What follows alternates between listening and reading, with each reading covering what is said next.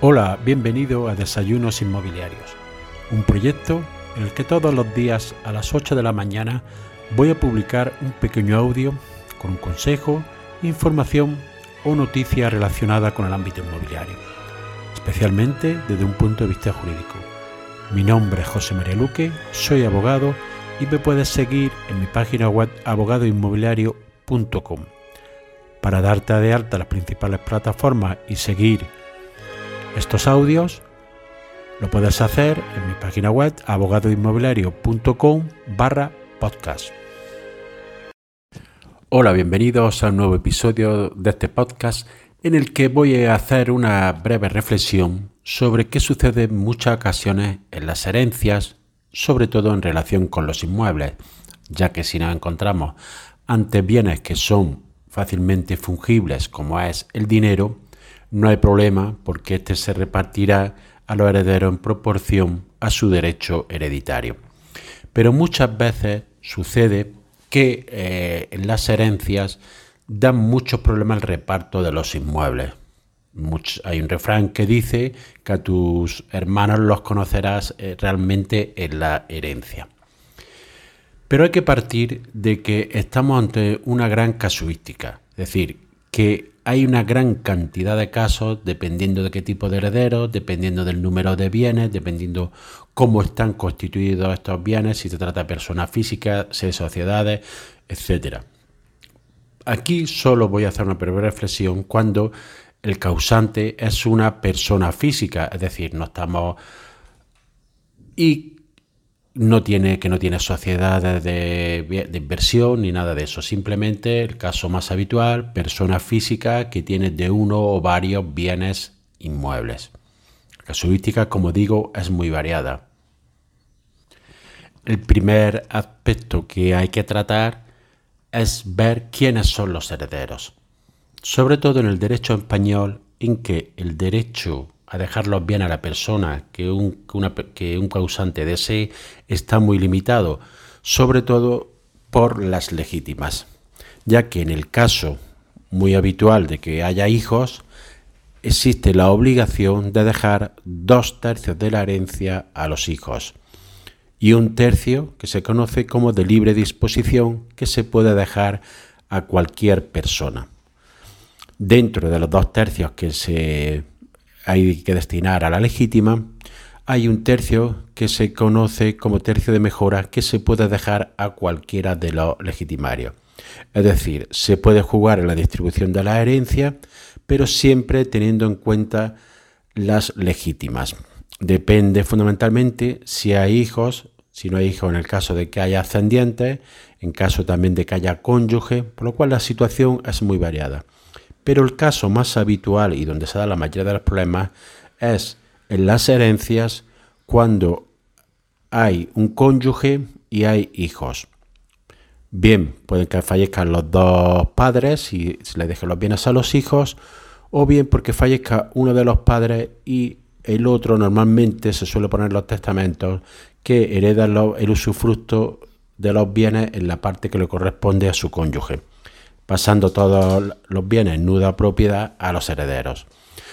Pero el caso, para simplificar, suponiendo que fallecen los dos causantes y heredan los hijos, es uno de los casos más habituales y que da lugar a problemas, porque muchas veces mientras que uno de los padres vive, estos problemas se solapan y se dejan para resolverlos una vez que hayan fallecido los dos.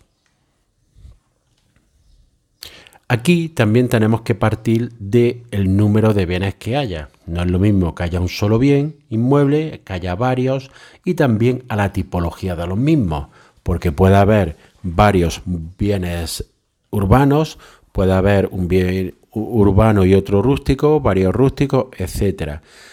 Circunstancias muy habituales en las que se dan dependiendo también del origen de la persona porque no es lo mismo en los pueblos donde había una, hay y había una gran tradición de tener siempre algo de tierra, es decir, un cortijo, una finca rústica, eh, una casa de campo, o en la ciudad donde muchas veces, en la mayoría de los casos, lo que se tiene más es el piso de la ciudad y en algunos otros casos una casa de campo, un chalet, una residencia en la playa, etcétera.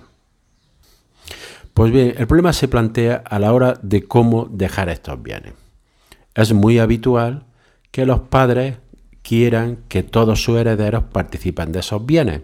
Es decir, hay casos en los que los padres, por ejemplo, teniendo una casa y una finca rústica, le dejan a todos los herederos una parte de la finca, le dejan la finca rústica y la casa. ¿Qué sucede en muchos casos de estos? Que estos bienes son indivisibles, es decir, no se pueden segregar por lo cual los herederos adquieren en proindiviso. ¿Qué supone esto? Que al final va a suponer la venta de los bienes o que uno o que los herederos entre ellos se pongan de acuerdo y se lo queden. Pero por mi experiencia sucede en muchos casos que cuando uno de los herederos plantea quedarse un bien, los otros herederos ya piensan que lo quiere engañar, que está comprando bajo precio, etc. Hay incluso yo he llegado a ver testamentos, aunque ya no es habitual, porque se suele aconsejar mejor a la hora de redactar los mismos, en los que se dejaba una habitación de una casa a cada heredero. Es decir, se decía tal habitación para, para tal, tal para tal, para cual, y la cocina, baño y portal como zona común. Ya afortunadamente eso no se ve en los testamentos, pero sí en testamentos antiguos se llega a ver esa parte. O incluso partir una finca rústica diciendo que tiene una parte, aunque luego no se pueda segregar jurídicamente y que le corresponde parte de la casa de campo, parte del granero, etcétera, etcétera.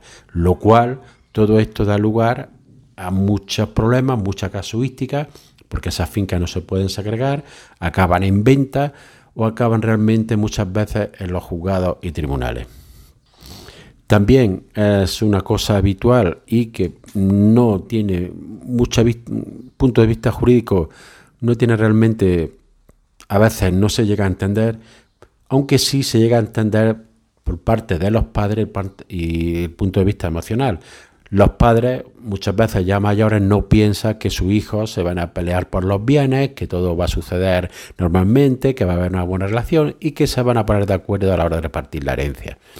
Por ejemplo, unos padres que tienen varios, bienes urbanos y tienen tres herederos. En vez de dejar cada bien a uno de los herederos y poder luego hacer una especie de compensación, en su caso, con el dinero que tenga, o si no hay compensación, no pasaría nada, aunque algunos de los herederos se vean poco mejorados, pero los padres en ese sentido de la equidad y de la igualdad de dejarle a todos los hijos lo mismo, pues le dejan los bienes a todos en proindiviso. Es decir, en vez de tener cada heredero su bien, o por grupos, para facilitar luego la venta o la adquisición por ellos, le dejan todos los bienes proindiviso a los herederos. Por lo cual es una fuente de problemas, porque por la adquisición de los mismos, por qué se hace con ellos, por la valoración, porque unos van a decir que vale más, otros que vale menos. Si hay bienes que están en pueblos, los que viven en el pueblo consideran que valen menos, los que viven fuera consideren que valen más.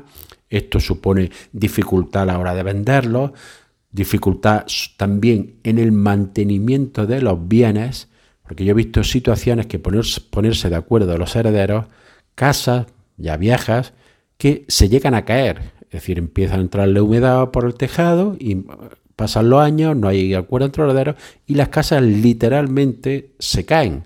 Por lo cual, un activo que tenía cierto valor, pues transcurren 8, 10 años sin resolver la herencia y pierde todo el valor. Por eso mi consejo y como conclusión es que si hay posibilidad de adjudicar los bienes individualmente a los herederos, se haga así. Y en caso de no poder adjudicarla, intentar agrupar los bienes en grupos de herederos para facilitar su posterior liquidación entre los mismos. Espero que este episodio te haya sido de utilidad y nos vemos en el siguiente. Y así llegamos al final del episodio de hoy.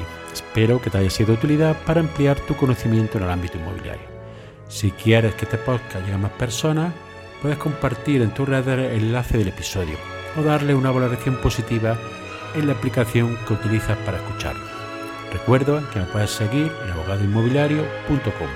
Gracias por escuchar, nos vemos en el siguiente episodio y que tengas un excelente día.